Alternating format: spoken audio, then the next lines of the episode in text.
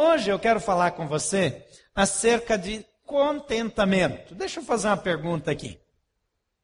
Quantos de vocês hoje, hoje, domingo, ficaram descontentes com alguma coisa? Com o carro, com a sobremesa, com o restaurante que você escolheu, é, com alguma coisa que aconteceu em casa, ficou descontente com qualquer coisa hoje? Levanta a mão.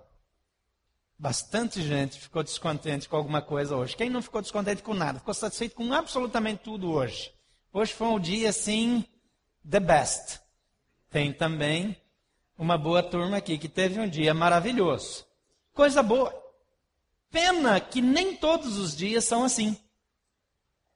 Eventualmente, nós temos dificuldades, nós temos problemas, nós passamos por lutas, e algumas pessoas passam por dificuldades todos os dias.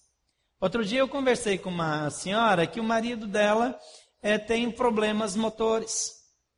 Ele teve um derrame e o efeito desse derrame foi deixá-lo é, com uma limitação muito grande.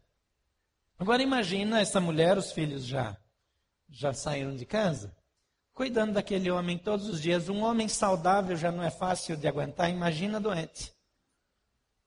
Não é verdade?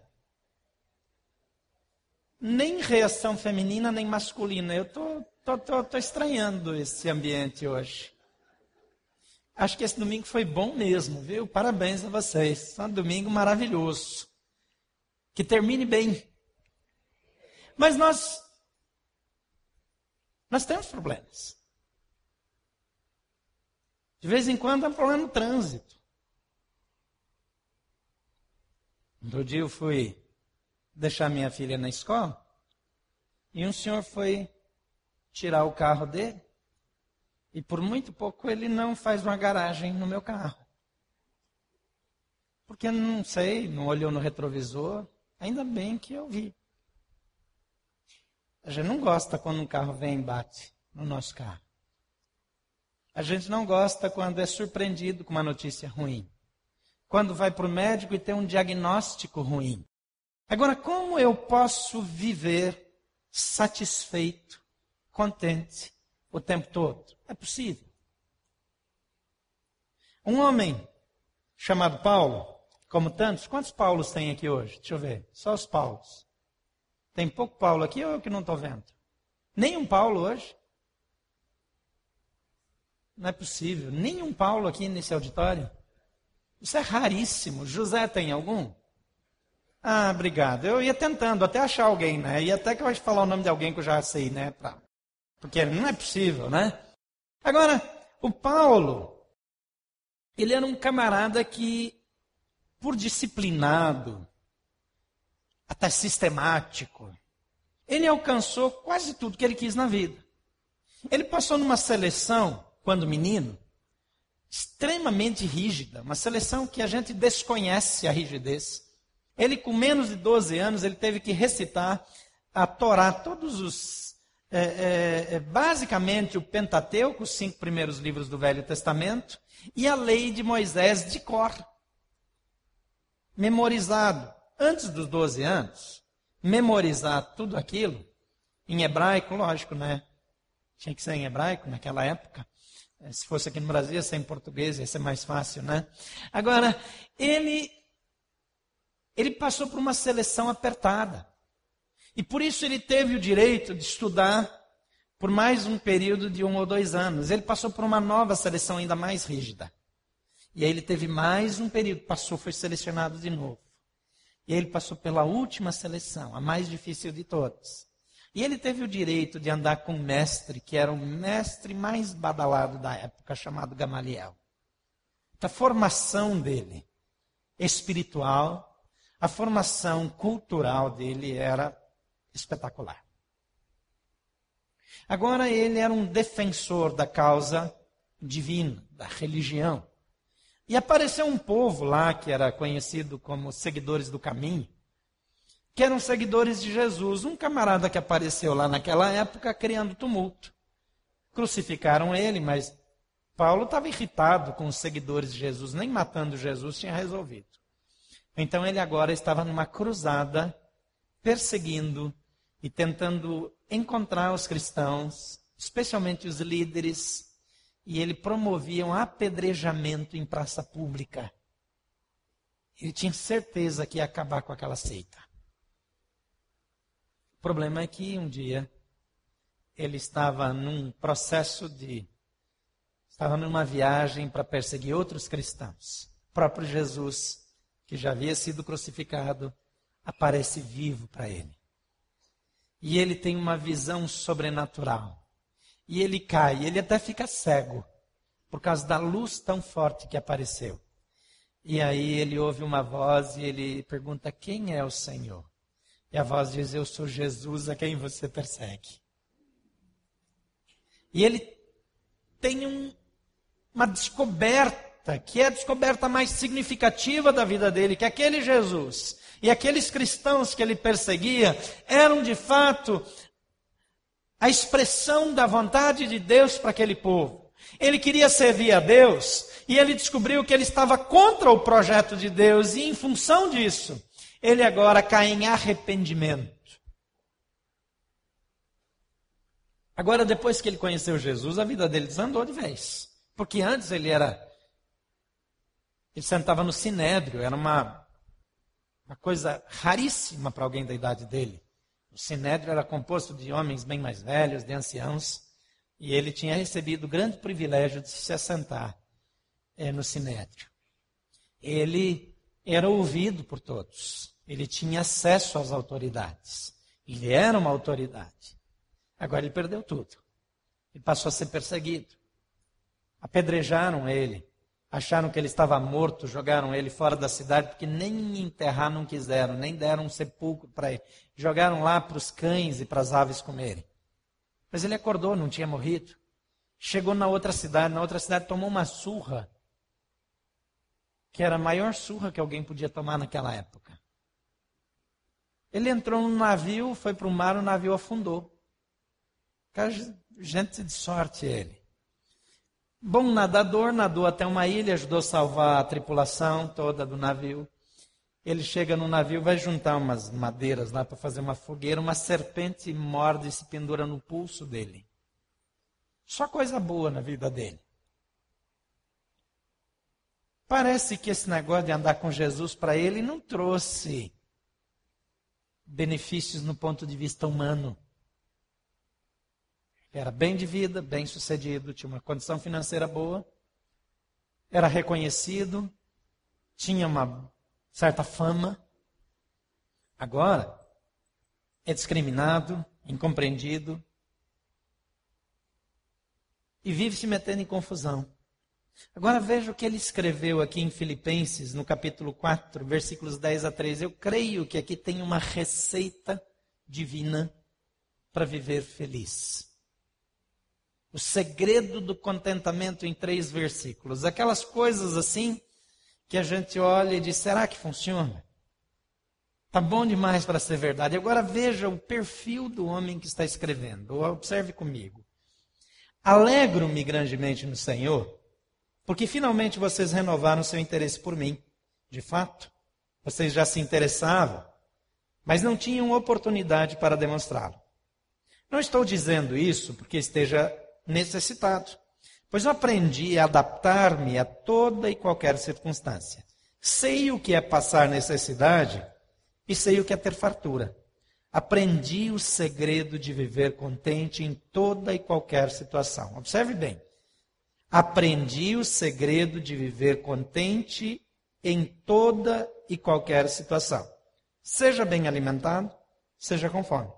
Tendo muito ou passando necessidade. Tudo posso naquele que me fortalece. Três versículos bíblicos. Eu confesso que esse texto bíblico mudou a minha vida. Boa parte das pessoas do mundo tem pelo menos uma área de descontentamento. Alguns têm só algumas áreas de satisfação. O resto é tudo descontentamento. Paulo tinha motivos de sobra para estar descontente.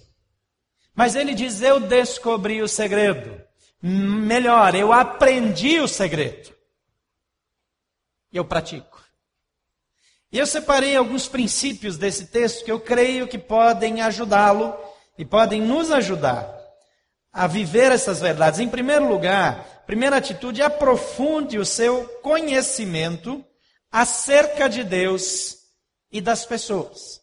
Aprofunde o seu conhecimento acerca de Deus e das pessoas. O versículo 10 ele diz: Alegro-me grandemente no Senhor, porque finalmente vocês renovaram o seu interesse por mim. De fato, vocês já se interessavam, mas não tinham oportunidade para demonstrá-lo. Primeira coisa, o texto diz: Alegro-me grandemente no Senhor. A alegria dele, a base da alegria, a fonte da alegria, a fonte principal de satisfação dele era o seu relacionamento com Jesus Cristo, a quem antes ele perseguia, agora ele segue.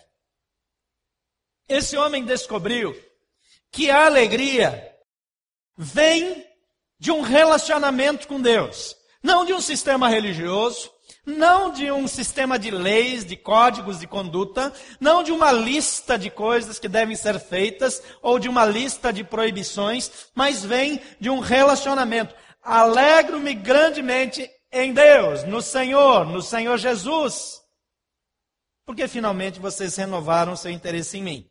De fato, vocês já se interessavam, mas não tinham oportunidade de demonstrá-lo. Eu não sei como é que você reage quando alguém para de demonstrar interesse por você.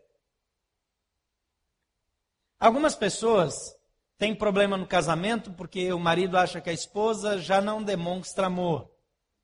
Ou o marido acha, ou a esposa acha que o marido já não demonstra amor. Porque ele não fala o número de vezes que ela gostaria, porque ele não dá a atenção que ela acha que deveria dar. Já aconteceu com você? Não levanta a mão, não, tá tudo certo. Isso é coisa pessoal. E quando seus amigos não lhe procuram, não mandam e-mail? Eu conheço gente que saiu da igreja onde eu estava e ficou assim duas, três, quatro, cinco, seis semanas sem aparecer, contando cada dia. Mais um dia e ninguém me mandou e-mail. Mais um dia e ninguém notou a minha falta. Isso é uma doença emocional. Eu saio só para ver se alguém percebe a minha falta? Tem alguma coisa errada comigo também. Agora, a maioria das pessoas se entristece quando isso não acontece. É lógico que a gente deve fazer o possível para demonstrar afeto e valorizar as pessoas ao nosso redor. Mas, olhando do outro lado, Paulo diz: Eu me alegro porque vocês renovaram seu interesse por mim. Não que vocês já não tivessem interesse, mas não tiveram oportunidade de demonstrar. Ele não pensa mal daquelas pessoas. Ele simplesmente ele tira uma conclusão boa. Quando nós somos meio que esquecidos, meio que deixados de lado, eu vejo toda hora a gente em crise. Porque alguém não liga, porque alguém não fala as coisas que gostaria de ouvir, porque alguém não ligou, porque esqueceram do meu aniversário, porque não vieram na minha casa, porque não me deram presentes. Paparico é bom. Até cachorro gosta e balança o rabo, né? Passa a mão na cabeça dele e fica todo bobo. Todo mundo gosta. Carinho, um negócio bom. Mas Paulo, ele não fica lá na fase de dificuldade, pensando, esqueceram de mim, investi tanto nessa gente, agora eles nem lembram que eu preciso, eles já não gastam tempo comigo, não. Quando finalmente eles fazem, ele diz, eu me alegrei muito em Deus, porque vocês puderam renovar e eu sei que vocês não fizeram antes por falta de oportunidade. Ele conhecia Deus, sabia que a fonte de satisfação era Deus, mas ele também conhecia as pessoas, ele conseguia avaliar corretamente. Ele não tinha ideias ruins acerca das pessoas. Outra coisa que chama a minha atenção é no versículo 11, porque ele diz: Eu não estou dizendo isso por causa da necessidade, porque eu aprendi a adaptar-me a toda e qualquer situação. Isso me leva a uma segunda atitude: adapte-se às circunstâncias, presta atenção. Adapte-se às circunstâncias sem acomodar-se a elas. Tem gente que se acomoda na vida. Deus não criou você para ficar acomodado. Deus criou você para crescer até o último dia da sua vida. Está velhinho? Está faltando energia? Assuma um desafio novo. Vai ter energia sobrando. Está cansado? assuma um desafio novo. Passou por um revés, teve uma perda significativa, está de luto, assuma um desafio novo. Deus tem bênçãos para a vida daqueles que querem crescer. Adaptar-se à circunstância não significa acomodar-se à circunstância. Está ruim hoje, mas pode melhorar se você tomar as atitudes certas. Mas eu preciso me adaptar. Sua condição de vida mudou? Está mais apertado? Está mais difícil pagar as contas? Tem que viver de um jeito mais simples. Não dá mais para ir para o restaurante toda semana, todo dia. Não dá mais para ter um determinado padrão de vida. Não pode mais comprar um sapato novo toda semana. Agora só dá para comprar cada seis meses. Só dá para comprar uma vez por ano. Para o Natal. O Natal vai chegar, calma. Adapte-se. Não dá para continuar vivendo do jeito que vivia quando a situação mudou. Precisa haver uma adaptação. Princípio de sabedoria. Mas não pode ter uma acomodação. É assim, vou viver do jeito que Deus quer. A frase está correta, a atitude está errada. A acomodação me leva a não fazer um curso novo, a não me aprimorar, a não buscar uma saída, a não fazer nada. Eu fico esperando. A adaptação, eu ajusto o meu padrão, eu, eu mudo as coisas. Mas eu estou de olho na oportunidade de crescer, de mudar, de melhorar, de tomar novas atitudes. Ele diz aqui, vamos ler mais uma vez. Eu não estou dizendo que estou feliz por causa da necessidade. Porque eu continuo feliz na hora da falta. Eu continuo bem quando eu não tenho as coisas. Porque eu me adaptei. Às vezes a gente gosta de pensar no Evangelho como uma proposta para melhorar de vida, para ter aumento de salário, para ir bem no curso, para passar em primeiro lugar no concurso. Paulo passaria em primeiro lugar em qualquer concurso. Camarada bem preparado. Mas o Evangelho não é isso. É a presença de Jesus na minha vida em toda e qualquer circunstância. Seja com falta, com dificuldade, com desafio, com luto, com morte, com enfermidade. Seja na hora da festa, na hora que tudo vai bem, que tudo dá certo. Deus não tira a dor, porque a dor me ensina a crescer. Deus não tira da minha vida a enfermidade, porque ela me leva a depender de Deus. Deus não tira da minha vida a dificuldade financeira, porque ela me ensina a ser sábio na hora da abundância financeira. Quem nunca passou pela dificuldade não costuma ser bom gestor na abundância. As crises são oportunidades. Então eu preciso aprender com elas. Isso me leva para o próximo passo. Aprenda a tirar o melhor das circunstâncias adversas. Eu já falei isso para vocês algumas vezes na língua chinesa. Eles fazem, eles usam símbolos. E, e a palavra crise é a junção de dois símbolos: o símbolo de perigo e, e mais o símbolo da oportunidade. Perigo mais oportunidade para os chineses é crise. Eu gosto demais dessa ideia. Crise é oportunidade. Crise é aprendizado. Ninguém é igual depois de uma crise, ou é melhor ou é pior. Porque ou você reage bem e cresce, ou você reage mal e piora. Você acha que não dá para piorar? Engano seu, dá para ficar pior ainda. Tá ruim, pode piorar. Boa notícia, né? Para um domingo à noite, assim, você começar segunda-feira animado, para cima. Tá ruim, pode piorar? Pode, depende da sua atitude. A sua reação determina se vai melhorar ou piorar. Se você vai ter mais notícia ruim. Você chega animado para cima, objetivo, é, é pronto para a vida, para o trabalho na segunda-feira, seu chefe tem uma reação. Você chega lá caído, ele diz, eu vou ter que mandar esse cara para um outro setor, aqui não quero mais, esse cara está atrapalhando. Isso aí não vai dar nada, não sai nada de bom desse aí. A atitude é fundamental. E Paulo, ele diz, eu aprendi, eu aprendi a tirar as o melhor proveito. Versículo 12 ele diz: Sei o que é passar necessidade e sei o que é ter fartura. Porque ele já teve os dois. E ele viveu bem nos dois. Ele diz: Aprendi o segredo de viver contente em toda e qualquer situação. Deixa aí na tela, vamos ler juntos. Aprendi o segredo de viver contente em toda e qualquer situação. Toda e qualquer situação. No hospital, na quadra de esportes, no trabalho, na hora de fazer conta e ver o que, que vai cortar, na hora que está sobrando dinheiro e decidir o que, que vai fazer com o que sobrou. Bom também, né? Agora ele diz: Eu aprendi o segredo de viver contente em toda e qualquer situação. Seja bem alimentado, ou seja, com fome. Ele não está falando aqui de não comprar roupa, de não comprar calçado. Está falando de comer ou não comer. O negócio é mais sério, é mais complicado. Tendo muito ou passando necessidade.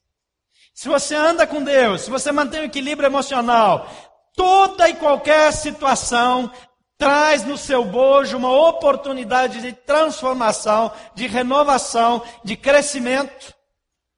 A crise traz no bojo a oportunidade de galgar novos caminhos e conquistar posições melhores. Mas eu preciso enfrentá-la com essa disposição do Paulo, essa atitude positiva. Eu posso viver de qualquer jeito porque eu dou conta. Então, use as adversidades para seu desenvolvimento pessoal, para o crescimento da sua família, nas crises. Prepare-se para o futuro. Em, terceiro, em quarto lugar, desenvolva uma fé incondicional em Deus. Paulo termina esse terceiro versículo dizendo: Posso todas as coisas naquele que me fortalece. Eu tudo posso naquele que me fortalece. Esse versículo é, é usado de uma forma interessante por alguns cristãos. Eles fazem um plano de negócios e eles dizem: Não, eu vou fazer porque eu posso tudo naquele que me fortalece. Eu vou fazer esse plano de viagem porque eu posso tudo naquele que me fortalece. O que, que o, o Paulo está dizendo aqui? Ele está dizendo assim: Eu posso passar fome porque eu posso tudo naquele que me fortalece. Eu posso viver com falta de dinheiro porque eu posso tudo naquele que me fortalece. Eu posso estar feliz, enfermo, porque eu posso tudo naquele que me fortalece. Eu posso qualquer coisa, eu enfrento qualquer coisa. E até posso ter muito, posso estar bem, posso ter tudo. Porque naquele que me fortalece, eu não fico metido a besta quando eu tenho bastante. E não fico me sentindo miserável quando eu não tenho. Porque Ele é que me fortalece. Porque é Ele que me sustenta. Porque nele eu posso todas as coisas. Salmista Davi, lá no Velho Testamento, ele escreveu para cantar: Ainda que eu ande pelo vale da sombra da morte. Ele poderia ter dito: Quando eu passar pelo vale da sombra da morte, eu não vou ter medo, porque Deus está comigo. O profeta Abacuque diz: Ainda que a figueira não floresça, que a videira não dê oliveiras, que, que a videira não dê uvas, que a oliveira não dê é, olivas, ainda que o gado desapareça dos currais, que o trigo não produza, eu me alegrarei no Senhor, no Deus da minha salvação. Paulo entende isso. Ele diz: mesmo que, ainda que, eu já descobri o segredo de viver feliz. O segredo de viver feliz é Jesus Cristo na sua vida. A presença de Jesus. Não é uma questão de ter ou não ter. O contexto aqui, Paulo está falando mais de dinheiro. Talvez uma das coisas que mais tire a paz do brasiliense hoje é quando falta dinheiro. A gente acostumou a lidar com os políticos, que são condenados, mas são inocentes, né? Você viu que eles são todos inocentes. É, você consegue conviver com tanta coisa. Agora, o que Deus tem para você é um tipo de alegria que não depende das circunstâncias. Eu não estou aqui proclamando miséria na vida de ninguém. Deus é um Deus que gosta de abençoar. Deus tem prazer no seu crescimento. Mas se você precisa de um sofrimento para crescer, Deus está mais interessado no seu crescimento do que no seu conforto. Você entende isso? Deus está mais interessado no seu desenvolvimento, no seu crescimento, do que no seu conforto. Então, se for necessário, ele aperta a rosca para o seu bem. A Bíblia vai dizer que o conjunto de tudo que acontece na minha vida é usado por Deus para o meu bem. Tudo, tudo, tudo, tudo, tudo. Tragédia, separação, crise, morte. Tudo contribui juntamente para o bem daqueles que amam a Deus. Você ama a Deus? Não estou perguntando se você pede coisas para Deus. Não estou perguntando se você fala que gosta de Deus. Gosta de Jesus, acha que ele foi um cara legal. Amar a Deus aqui significa ter um relacionamento, um compromisso pessoal. Uma vida nova por meio de Jesus Cristo. Jesus Cristo veio a esse mundo para dizer para você que Deus ama você. Ele veio para demonstrar que não tem nada difícil demais para que você tenha um relacionamento com Deus. Ele está disposto a pagar qualquer preço, ele já fez tudo.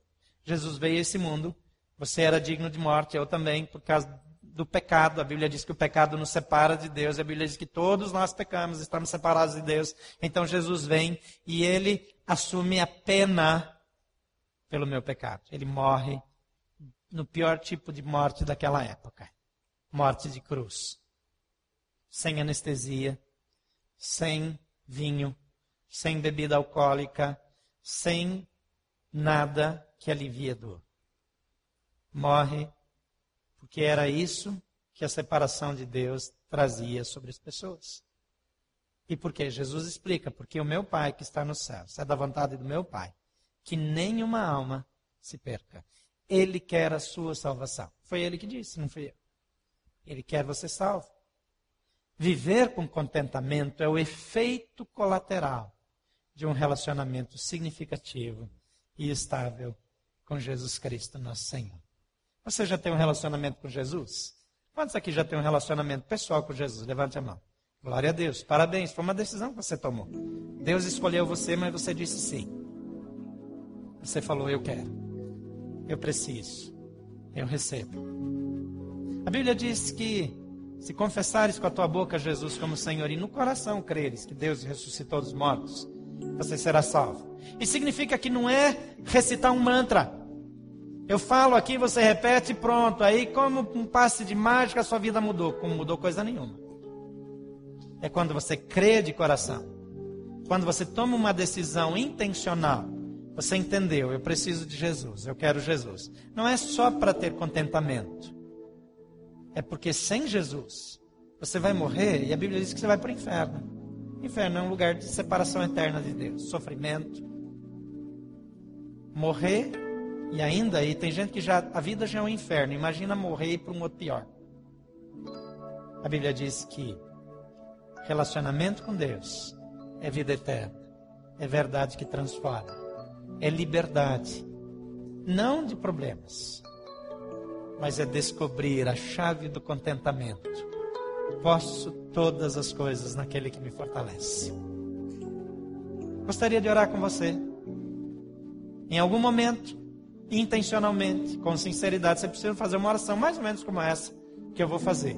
Como eu disse, não adianta repetir como se fosse um mantra, mas precisa ser com sinceridade. Feche seus olhos, vamos fazer juntos. Assim você já ensaia, quem sabe você vai fazer isso de verdade hoje. Diga, Senhor Jesus, eu creio que Tu és o Filho de Deus. Pode falar um pouco mais alto. Tu és o Filho de Deus que veio a esse mundo e morreu na cruz em meu lugar. Eu creio que eu sou pecador e que por causa dos meus pecados eu estou separado de Deus. Mas nessa noite eu decido declarar que eu creio em Jesus como Filho de Deus, que eu creio que Jesus Cristo veio a esse mundo em meu lugar e eu o recebo como meu Senhor e como meu Salvador pessoal, em nome de Jesus. Amém. Por favor, continue com seus olhos fechados. Se essa oração representa o que você sente, se ela é a expressão de uma decisão livre, intencional sua, eu quero orar por você. E você pode validar essa oração na sua vida, erguendo uma de suas mãos, dizendo para Deus: É comigo, eu quero. Eu quero Jesus na minha vida. Eu quero a presença de Jesus, a transformação de Jesus. Eu quero o contentamento de Jesus. Eu quero o milagre do novo nascimento na minha vida. Você que acompanha a gente pela internet pode fazer o mesmo gesto. Enquanto eu oro, mantenha durante a oração sua mão erguida. Não é para mim. Você está erguendo a sua mão num sinal diante de Deus, dizendo: É comigo, eu quero. Pai, em nome de Jesus, várias pessoas entre nós estão com a mão erguida dizendo: Eu quero. Pai, olha para eles agora. Escreve seus nomes no livro da vida. Pai, muda a sua história, muda suas vidas. Traz aquele tipo de contentamento que Paulo descobriu, que até mesmo a fome